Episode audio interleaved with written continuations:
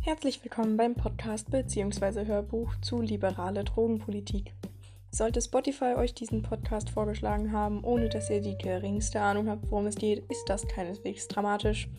Liberale Drogenpolitik ist nämlich nicht nur ein Fremdwort für Marlene Mordler, sondern auch der Titel der Romcom Fanfiction, die ich über Philipp Amthor und Kevin Kühnert geschrieben habe. Ja, richtig gehört. Der Hype um JungpolitikerInnen ist sehr real und daher wünsche ich euch viel Vergnügen.